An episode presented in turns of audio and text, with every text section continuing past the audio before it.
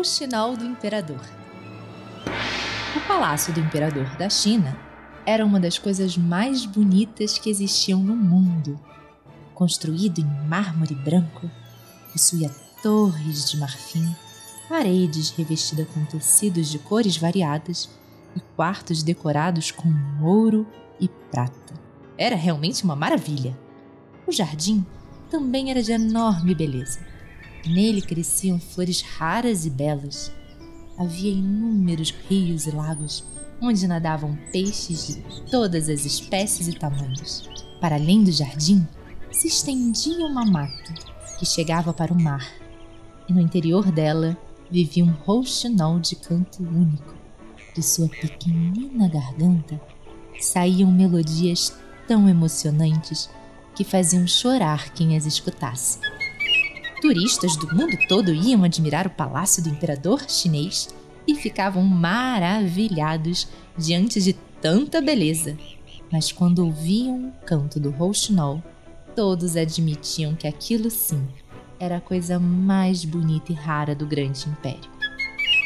Entre os visitantes havia escritores que, ao retornar às suas pátrias, escreviam livros a respeito do prodigioso pássaro que vivia no centro da mata, próximo ao Palácio Imperial, e dedicavam a ele os maiores elogios, muito mais do que a maravilhosa casa do imperador chinês.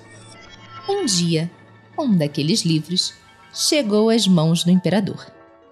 O soberano leu e ficou ao mesmo tempo surpreso e enfurecido mandou logo chamar o primeiro-ministro. Incrível! No bosque que faz divisa com os jardins imperiais vive um roxinol cujo canto é incomparável e eu o desconheço. Tive que ler um livro estrangeiro para aprender que a maior maravilha de meu país é um pássaro de voz de ouro e não este meu soberbo palácio. Diga-me, por que não fui informado? Eu também ignorava o fato, meu senhor, respondeu o primeiro-ministro, assustado com a ira do imperador. Mas vou descobri-lo. E que seja muito breve, nesta noite mesmo Rouxinol deverá cantar somente para mim. O primeiro-ministro iniciou as buscas. Interrogou príncipes e nobres, guardas e cavaleiros. Ninguém sabia da existência de tal ave. Sem nada descobrir, o primeiro-ministro voltou ao imperador. Meu senhor, não se consegue encontrar o Rouxinol. Talvez não exista. Talvez seja apenas invenção do autor do livro. Mas o imperador não quis explicações. Exigia o prodigioso Rouxinol. Ou naquela noite o Rouxinol cantava para a corte, ou o primeiro-ministro seria punido. O pobre homem recomeçou a percorrer ruas e praças, perguntando a todos sobre o tal pássaro. Por fim, encontrou na cozinha imperial uma serviçal que comentou: O roxinol? Conheço sim.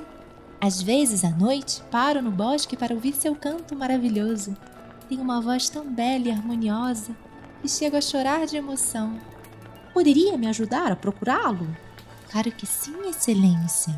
Imediatamente, ele mandou organizar uma comitiva de cavaleiros e cortesãos para, sob orientação da serviçal, ir procurar o rouxinol na mata.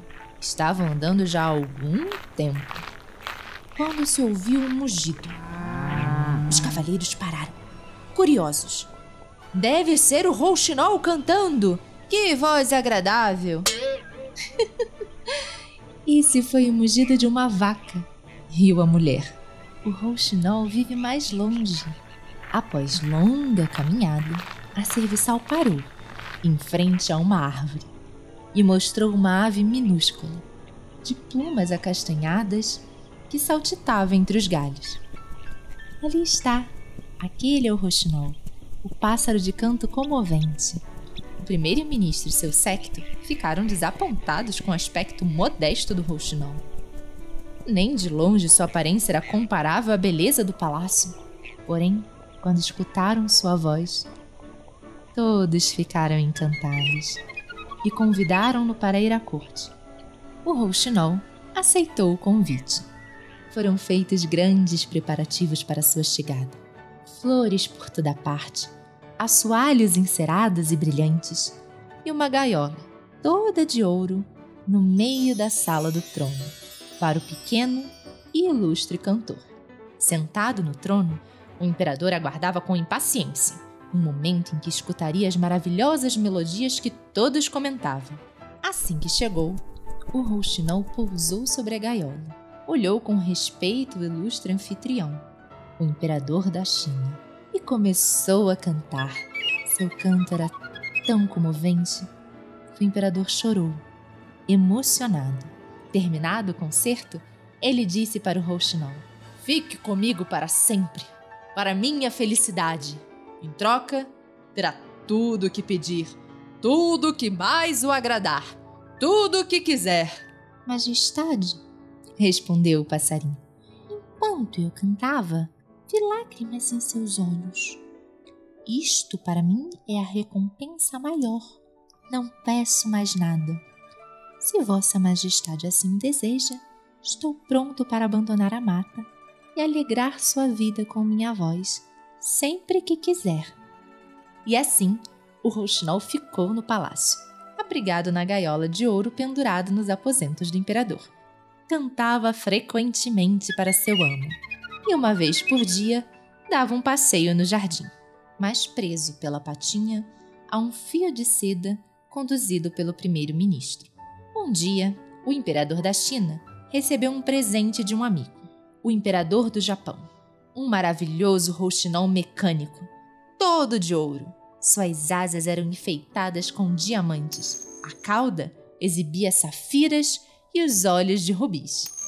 Bastava girar uma pequena chave e o rouxinol mecânico cantava uma linda melodia. Porém, o rouxinol verdadeiro cantava com o coração e o outro com molas e cilindros de aço. As duas vozes não combinavam, e o imperador se aborreceu. Que o rouxinol mecânico cante sozinho, ordenou. Trinta vezes seguidas, o belo brinquedo repetiu a mesma melodia, sem mudar uma nota sequer, entre aplausos e elogios da corte que o ouvia. Na trigésima primeira apresentação, o imperador disse que já era o bastante. E agora, que cante o rouxinol verdadeiro, ordenou mas o passarinho não foi encontrado. Aproveitando-se do descuido geral, tinha voado pela janela aberta em direção à mata, onde sempre vivera em total liberdade. Mas o imperador não ficou triste, pois afinal estava satisfeito com o rouxinol mecânico.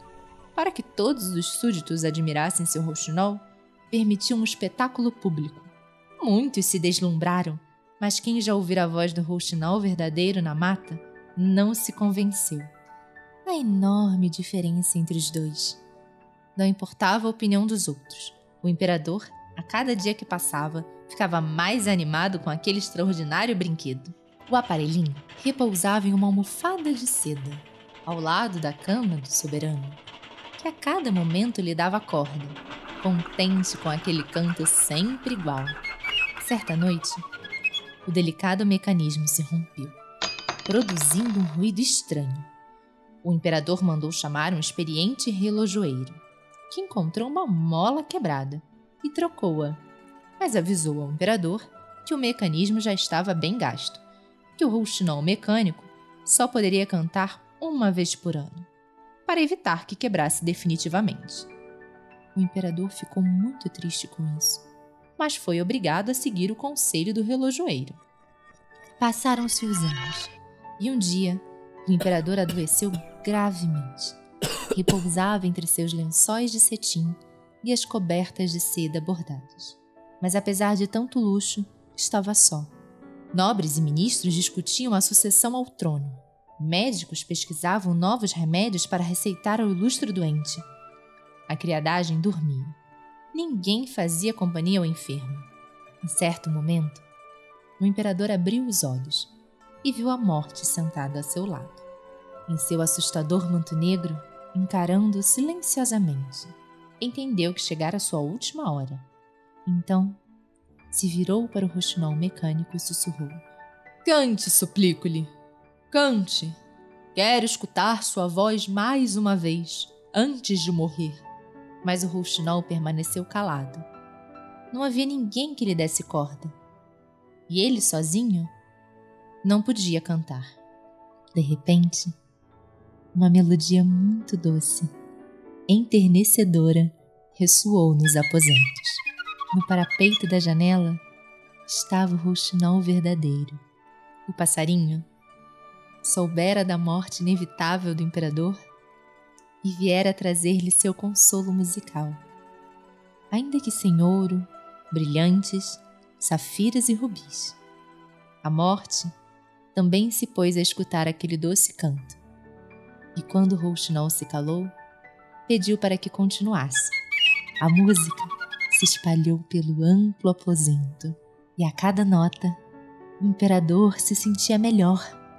Enquanto isso, a Dona Morte foi se afastando devagar. Repouse agora, Majestade, disse com carinho Rouxinol. Amanhã acordará curado. E ficou ali, com seus gorjeios, entoando uma suave canção de ninar. No dia seguinte, ao despertar, o imperador se sentia bem e se levantou. O rouxinol ainda estava no parapeito da janela. Meu salvador, disse-lhe o imperador.